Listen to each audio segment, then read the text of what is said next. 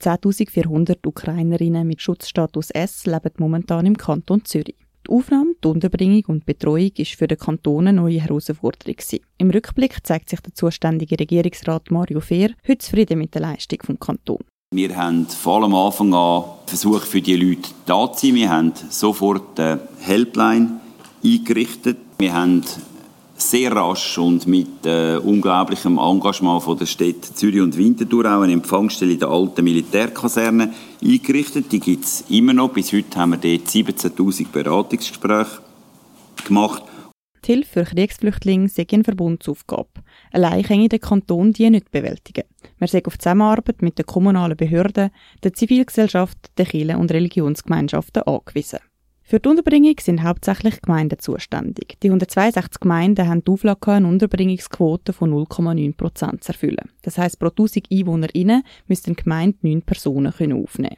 Die Quote haben viele Gemeinden übertroffen. Auch weil viele Geflüchtete bei Gastfamilien Platz gefunden haben, sagt der Kantonsrat Jürg Kündig, Vorsteher der Gemeindepräsidien im Kanton Zürich. Dass wir eine grosse Aufgabe hat, hat nicht zuletzt damit zu tun, dass wir die Besonderheit haben, dass bis zu 80 Prozent von diesen Menschen aus der Ukraine privat untergebracht sind. Das ist eine Besonderheit, die wir bis jetzt noch nie so erlebt haben. Es ist selbstverständlich je nach Gemeinde unterschiedlich, aber es ist doch etwas, was markant ist. Weil so viele Personen in Gastfamilien unterkommen, ist es schwieriger zu erfassen, wie viele Geflüchtete wo wohnen. Außerdem merken wir bei der Gastfamilie auch eine gewisse Erschöpfung, sagt der GBV-Präsident Jürg Kündig. Die privaten Gastgeber, sie haben schon länger ausgehalten, als man es an sich äh, gedacht hat. Die Gemeinden müssen sich aber gleichwohl darauf einrichten, dass die gastgebenden Familien nicht mehr mögen, dass sie keinen Platz mehr haben, dass sie andere Lösungen wollen. Da spürt man eine gewisse Unruhe und wir suchen natürlich nach Unterbringungsmöglichkeiten. Dass man seitens Bund am Anfang hätte schnell müssen handeln und darum den Kanton und Gemeinde Unterbringung überlassen hätte, das verstehe ich mir. Zum Gemeinden bei der Unterbringung jetzt zu entlasten, fordert der Kanton Zürich vom Bund eine Rückkehr zum bewährten System, sagt der Regierungsratpräsident Mario Fehr. Zurück ins normale Verfahren, dass die Leute eben nicht einfach nur zwei Tage in einem Bundesasylzentrum sind oder eine Woche, sondern 50, 60, 70 Tage. Bundesasylzentren haben noch Platz. Das würde es uns und nachher vor allem auch den Gemeinden ermöglichen, Platzierung äh, mit mehr Zeit und sorgfältiger noch vorzunehmen. Die Zahlen bei der Zuweisung auf Kantone sind deutlich zurückgegangen. Während man im Juni im Kanton Zürich noch knapp 300 neue Personen registriert hat, sind es in den letzten zwei Wochen noch 108 Personen gewesen. Auch gibt es Ukrainerinnen, gerade aus grenznahen Gebieten, die wieder zurückreisen.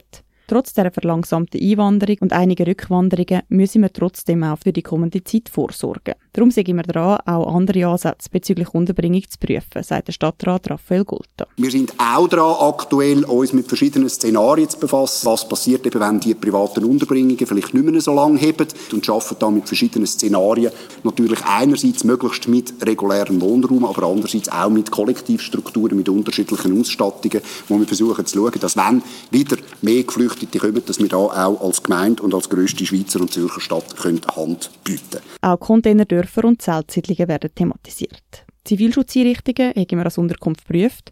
Dort haben wir aber gemerkt, dass unterschiedliche Bedürfnisse aufeinanderprallen, sagt der GBV-Präsident Jürg Kündig. Im Zusammenhang mit diesen Kollektivunterkünften sind Zivilschutzanlagen ein grosses Thema. Wir haben da auch gespürt, dass gerade im Zusammenhang mit der Angst vor irgendwelchen auch äh, Kriegshandlungen, die uns könnten erreichen dass die Unterkünfte anderweitig genutzt werden. Also da haben wir schon ein Spannungsfeld, das uns muss beschäftigen Im Spatsommer wird der Kanton weiter über die Unterbringungsstrategie von Geflüchteten informieren. Ein weiteres Spannungsfeld deckt sich bezüglich dem Schutzstatus S auf, sagt Jürg Kündig. Was uns Sorgen macht, das äh, will ich an dieser Stelle auch sagen, wir kommen in eine Phase, wo wir zwei Sorten von Schutzsuchenden und Asylsuchenden haben, nämlich die aus der Ukraine und die anderen. Das äh, birgt Spannungspotenzial, nicht zuletzt bei der Unterstützung von diesen Menschen, bei der Beurteilung von der Vermögenswert von denen, die um Hilfe suchen, aber auch bei der Integration in den Arbeitsmarkt. Und ich glaube, da ist SEM gefordert, dass man da wirklich Mittel und Weg findet, um wieder sicherzustellen, dass wir nicht unterschiedliche Kategorien von Schutzsuchenden in unserem Land haben. Der Schutzstatus S gilt für ein Jahr, noch bis Ende März 2023. Momentan wird er im Auftrag von der Bundesrätin Karin Keller-Sutter evaluiert. Das lange aus Sicht vom Jürg Kündig aber nicht. Auch weil nicht klar ist, was nach Ablauf dieser Jahresfrist passiert. Es ist klar, dass wir uns befassen müssen, ob wir damit befassen, ob wir den Status umwandeln wollen.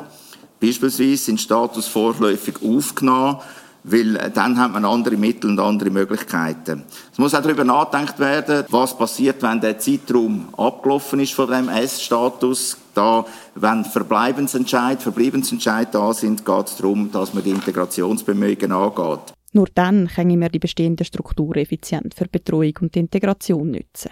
Die Situation bleibt unberechenbar. Die Lösungen sollen darum, Zitat, nachhaltig und langfristig sein.